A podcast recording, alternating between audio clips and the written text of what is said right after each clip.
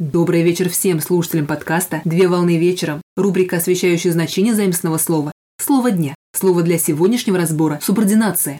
Слово субординация с латинского языка субординатио – подчинение, где суб – приставка под и ординатио – договоренность, порядок.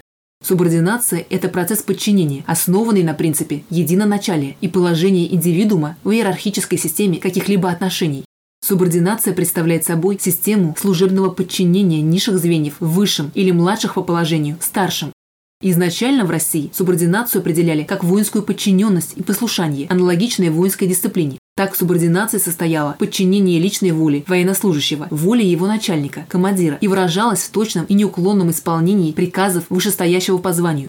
Содержание субординации предполагает следование установленным правилам взаимоотношений между лицами разных иерархических ступеней общества. Так, соблюдение субординации – одно из главных обязательных требований для отношений подчиненный и начальник, а также младший и старший. На сегодня все. Доброго завершения дня. Совмещай приятное с полезным. Данный материал подготовлен на основании информации из открытых источников сети интернет с использованием интернет-словаря иностранных слов.